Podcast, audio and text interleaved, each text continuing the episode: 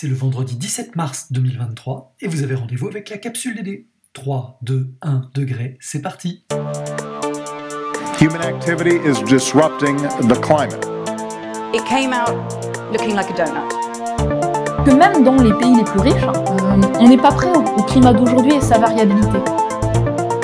Vous pouvez bifurquer maintenant.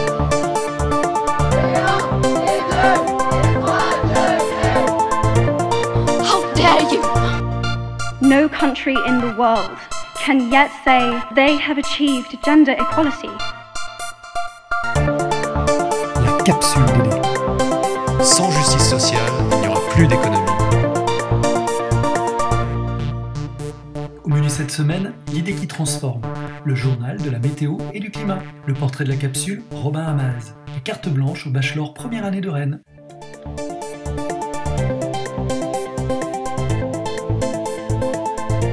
L'idée qui transforme.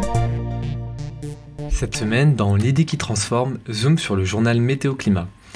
Lundi 13 mars à 20h40, France 2 et France 3 ont dévoilé un bulletin météo nouvelle génération. Augmentation des périodes de canicule, de sécheresse ou encore les graves incendies de l'été dernier. Ces effets du changement climatique vous interrogent. Météo Climat, c'est donc votre météo remise dans le contexte d'un climat qui se réchauffe en raison des émissions de gaz à effet de serre.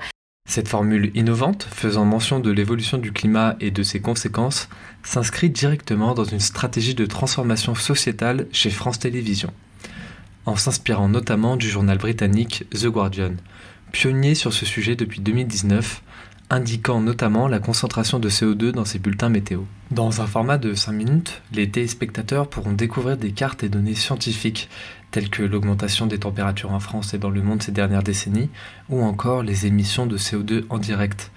Ce sera également l'occasion de retrouver des reportages et interviews d'experts du GIEC, le groupement de scientifiques qui travaille sur l'évolution du climat, et des séquences interactives nommées On vous répond, où les citoyens pourront poser leurs questions sur le climat. L'objectif est clair, mieux sensibiliser le public sur les enjeux du changement climatique, lui faire comprendre que l'absence de pluie ou le fait de constater des températures élevées en hiver ne sont pas synonymes de bonnes nouvelles, que cela a déjà et aura davantage d'impact sur leur quotidien dans un futur proche, nécessitant la mise en place de dispositifs adaptés. Comme le mentionne Alexandre Caran, directeur de l'information du groupe public France Télévisions, il ne s'agit pas d'indiquer seulement s'il fera beau demain ou non, mais d'expliquer pourquoi. Le changement climatique, nous le vivons, le percevons, maintenant, partout. Il s'intensifie. C'est une révolution chez France Télévisions qui n'avait pas fait évoluer ses bulletins météo depuis plus de 30 ans. À terme, ce dispositif sera étendu à l'ensemble des bulletins de la journée. La prise en compte des questions du climat est un axe stratégique global pour l'organisme qui compte développer et sacraliser ses rendez-vous. En septembre dernier, la chaîne avait présenté sa stratégie de transformation pour mieux traiter ces sujets avec notamment la création d'une équipe climat au sein de la rédaction nationale.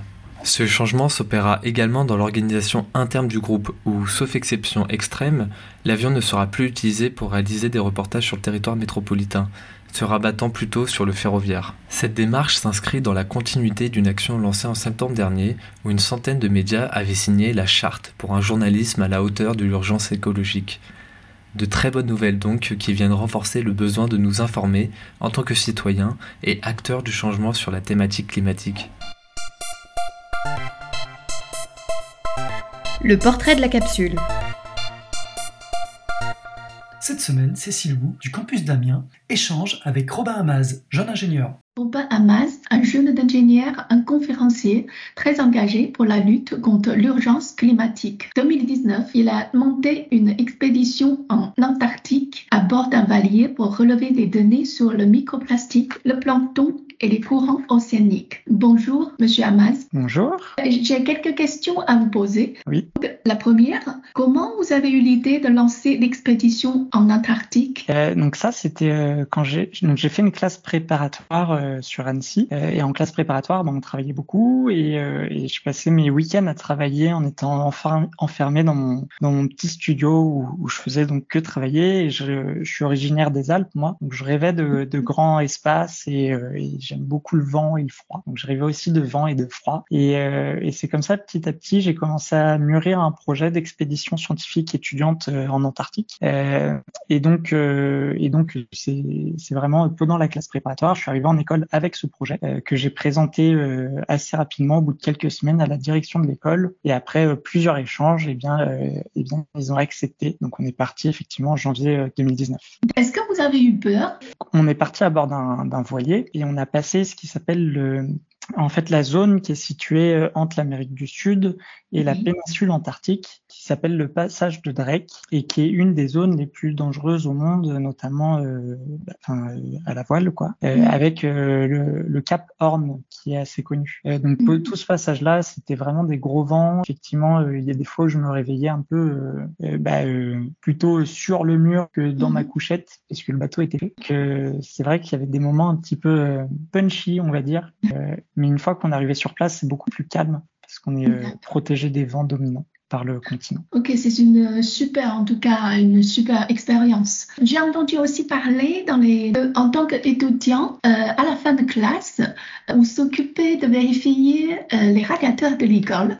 Ouais, ça c'est quand c'est quand j'étais en école primaire. Plus j'étais tout petit. Euh, en fait, euh, dès qu'on allait à la récré, j'éteignais tous les radiateurs sur le passage. Ce qui fait que après mon passage, apparemment le directeur de l'école primaire repassait derrière moi pour rallumer tout les radiateurs après moi. Et euh, à un moment, il a pris ma mère euh, à col pour lui dire euh, Bon, madame Amaz, faudrait dire à votre fils qu'il arrête d'éteindre tous les radiateurs, parce que là, c'est plus possible. Et je crois que j'avais été interdit par, le, par mon professeur de me mettre à côté des radiateurs en classe pour les mhm. mêmes raisons. Donc voilà. Mais d'un point de vue vie étudiante, bah, quand j'étais en école d'ingénieur, le projet Antarctique, il m'a, il m'a apporté plein de belles choses. Et il m'a surtout apporté euh, la conviction qu'il y a plein de choses à faire euh, loin de la France, mais il y a beaucoup plus de choses à faire, euh, je pense, en France, mhm. parce que parce que c'est, c'est là qu'il y a des émissions de gaz à effet de serre, c'est là qu'il y a des polluants qui sont et du coup ça m'a donné une volonté vraiment de m'investir localement et à mon échelle et c'est ça qui m'a amené en tant qu'étudiant à créé un mouvement étudiant qui s'appelle, euh, qui, qui s'appelait à l'époque euh, UNITA euh, au sein des mines je viens d'école des mines où on a fait beaucoup de projets. On avait 17 projets en parallèle. on était 75 et on a fait plein plein de choses euh, chouettes. On a par exemple gagné un appel à projet de la région Occitanie pour construire un verger sur le campus euh, qui permettait aussi de la récupération d'eau de pluie avec la mise en place de ruches, mais aussi des parterres de fleurs pour en fait remettre de la biodiversité sur le campus. On a aussi euh, été voir la direction de l'Institut Télécom. Euh, donc c'est 12 écoles, euh, c'est 8 écoles pardon et 12 000 étudiants en fait, on est allé voir la direction avec euh, d'autres écoles, d'autres étudiants des autres écoles partenaires, pour leur demander de nous former sur les enjeux environnementaux, puisque c'était peu ou pas le cas à l'époque. Euh, et ça, ça a très bien marché parce que ça aboutit euh, au recrutement d'une personne chargée spécialement sur cette mission-là. et au sein de mon école, il y a beaucoup de choses qui ont bougé depuis mon départ, qui, est, euh, qui, qui était il y a seulement trois ans. Donc je trouve ça super de voir que les choses évoluent dans, dans la bonne direction euh, et qu'il y a plein de choses à faire localement. C'est vraiment mon, mon prisme depuis le projet Antarctique, c'est d'investir localement. Une autre question, comment avez-vous converti vos engagements après l'école? Euh, Donc j'avais toujours cette volonté de, de, de, rester investi localement. Euh, donc j'ai postulé au sein de l'ADEME. L'ADEME, c'est l'agence de la transition écologique, euh, qui est une agence qui est sous tutelle du ministère de la transition écologique. Et en fait, au sein de l'ADEME, on a, on a plusieurs rôle. Un, rôle, c'est de hum, réfléchir à quoi peut ressembler euh, une France neutre en carbone à horizon 2050. Donc, c'est une mmh. vision prospective sur euh, à quoi peut ressembler la France à moyen ou long terme. Et un autre rôle de l'ADEME, c'est de financer les projets les plus vertueux possibles et de conseiller les porteurs de projets. Et donc, ça me plaisait beaucoup. Et donc, j'ai postulé au sein de l'ADEME et j'étais, je travaillais sur les projets hydrogène au sein de, des Hauts-de-France. Mmh. et donc, je conseillais les porteurs de projets hydrogène pour rendre leurs projets les plus vertueux possibles et pour ensuite financer les projets les plus les plus pertinents. Euh, Avez-vous envisagé euh, d'autres projets ou d'autres aventures? Ouais, euh, donc déjà bah, après l'ADEME, je me suis mis à mon compte euh, et, et, depuis lors, je donne des cours et des conférences dans le dans le supérieur. donc ça, c'est en soi une aventure parce que je me suis mis à mon compte, mais aussi à, dans un futur très proche, c'est-à-dire de mai à août euh, de cette année, euh, mm. on, va partir, on va être deux euh, avec Blondine Rouge, à partir vivre en autonomie dans une forêt du Morvan. et l'objectif, ça sera de voir à quel point on peut vivre en autonomie en cumulant les low-tech et la cueillette. un projet qui fait qui s'inspire beaucoup d'un projet qui a été monté par le Low-Tech Lab qui s'appelle Ma Biosphère euh, et donc on va reprendre euh, euh, tout ça en, y ajoutant un axe de cueillette et de sensibilisation sur place, puisque l'objectif, ce sera de monter un petit peu nos différentes low-tech et puis et puis de d'évoquer un petit peu tout la transition écologique sous un autre prisme plutôt le prisme de dire, bah voilà, avec moi, on peut aussi vivre heureux, mais d'une manière différente. Euh, et, du coup, l'objectif, c'est voilà, d'un point de vue un petit peu philosophique, de dire, bah, est-ce qu'on a besoin de toujours plus pour être heureux? Et euh, nous, on est plutôt convaincus que la réponse est non, et, euh, et qu'en changeant de ce paradigme dans lequel on, baigne de manière un petit peu ambiante, on arrivera plus facilement vers un vers à créer un monde plus durable. donc ça, c'est le gros projet en cours sur lequel on travaille beaucoup euh, et donc là, on, est à, fond là-dessus sur notre temps libre. Et on a un super projet. Bah, merci, beaucoup. Bah, on a fait une euh, page Facebook et Instagram si vous avez envie de la suivre. Ça s'appelle ah, À portée de main. À portée de main, ok. Exactement. Un chemin à portée de main et en dessous il y a écrit un chemin vers l'autonomie. Merci beaucoup. Avec plaisir.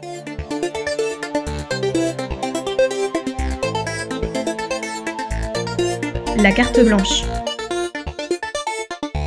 Cette semaine, nous donnons carte blanche aux élèves de première année de la formation Bachelor Environnement et Développement Durable de Rennes qui vont vous parler de la Green Day.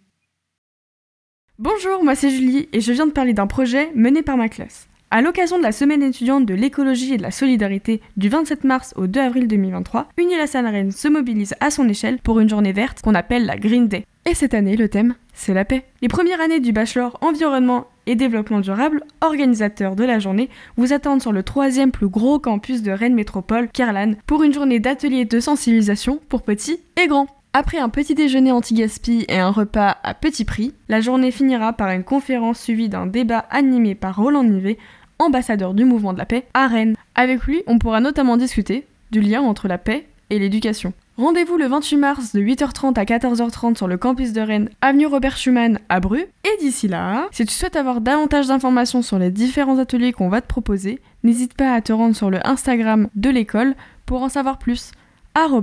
unilassal.rennes C'était la Capsule DD, le podcast de la durabilité dans l'enseignement supérieur. Merci à Robin Hamas pour sa participation et ainsi que, comme toujours, l'équipe de la direction de la transformation écologique et sociétale d'Unilassal, Nathalie, Iris, Cécile, Caroline, Thomas et Geoffroy. On se retrouve dans 15 jours et d'ici là, vous pouvez méditer cette pensée attribuée au footballeur anglais Russell Green. Le climat de l'Angleterre a été le plus puissant de tous les facteurs du colonialisme.